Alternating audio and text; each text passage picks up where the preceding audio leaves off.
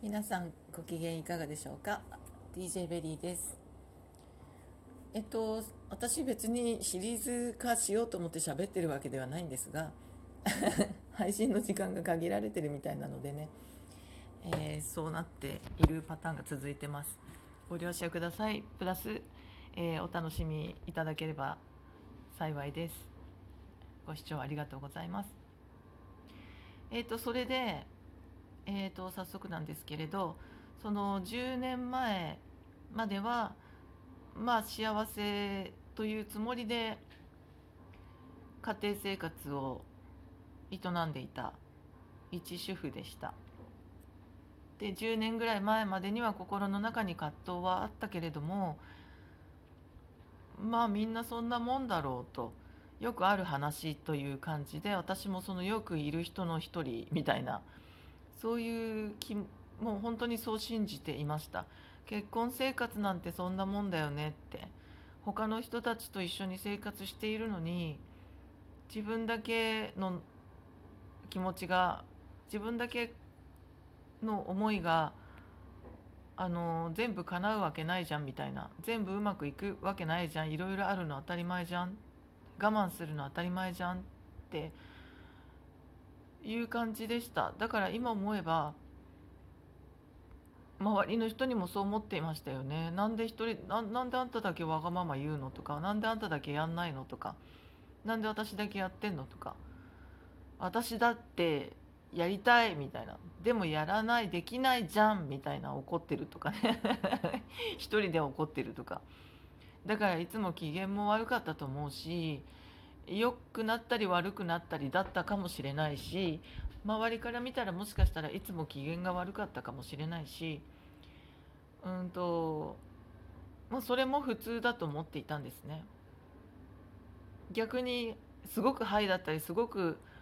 ローだったりっていう人だったかもしれないです情緒不安定みたいなねフラフラしたかフラフラというかうんとねちょっとつかみどころがなくなってしまっているとかそんな感じだったのかもしれないですね。えっとまあとにかく安定感はなかったんだと思います旗から見てね。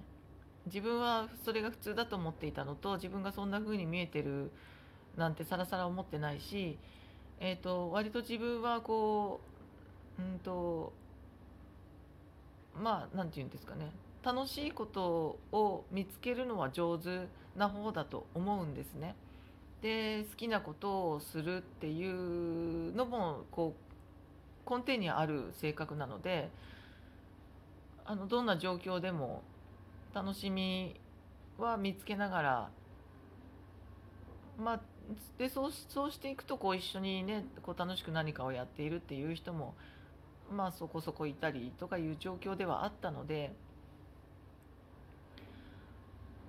そうですね。でそれで向こう向こうというかねあのその結婚していた先のお家が割と裕福なお家でしたので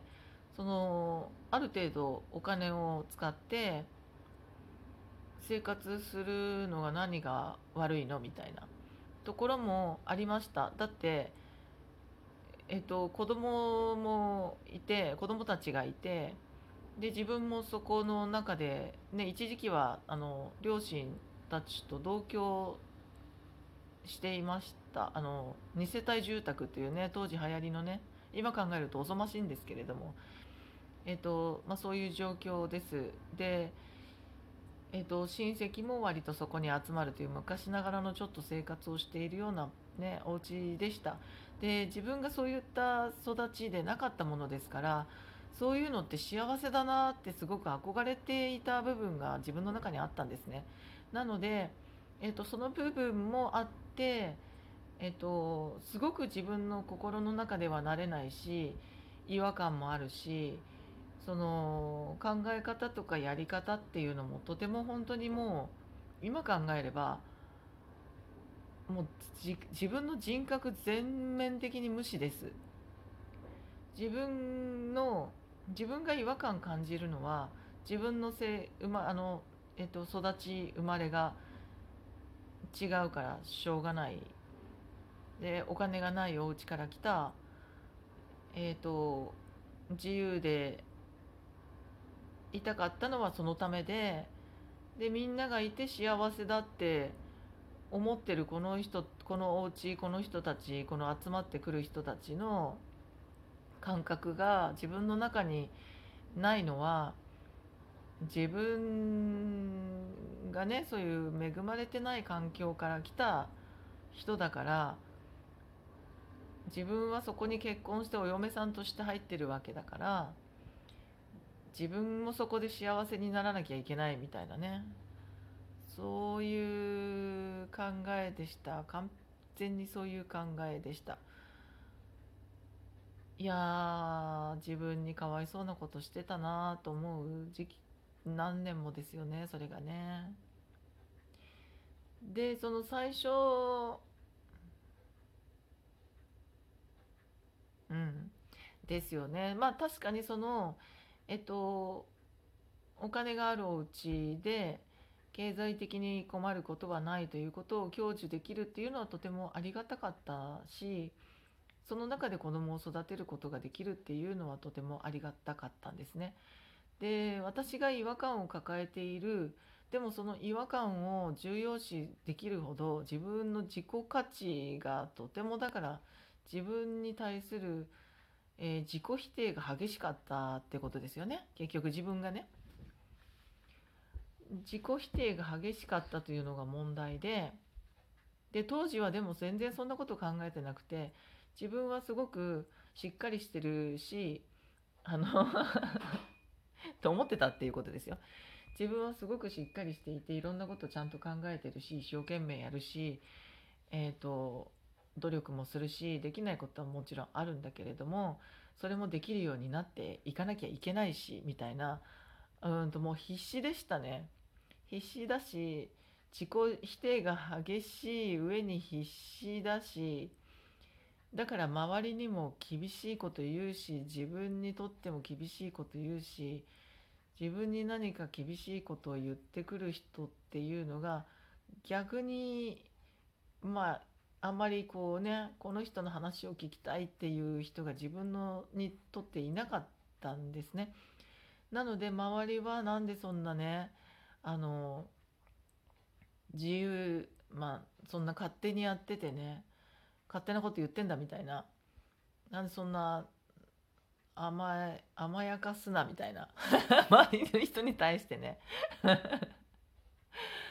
なんかこうね気楽にいる、まあ、気楽に見えるわけですよね。自分から見たら。自分だけ苦労してるみたいな感覚になっているわけですから。それ自分だけ苦労してるとは口では言いませんしそう思ってたつもりはないんですけど周りがそう見えていたんだと思うんですね。で今から考えればそういうふうに振る舞っていたとも思いますし、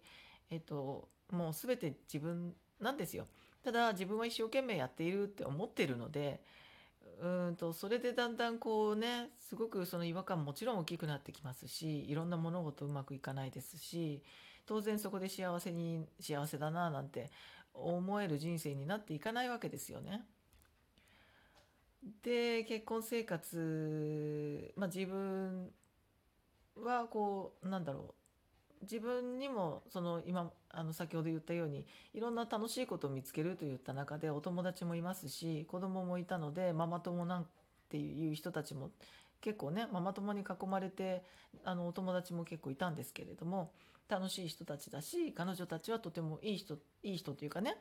やはりあの楽しくね前向きなあの考えだったりとか、えーと一緒に時間を過ごすことを楽しんでくれる人たち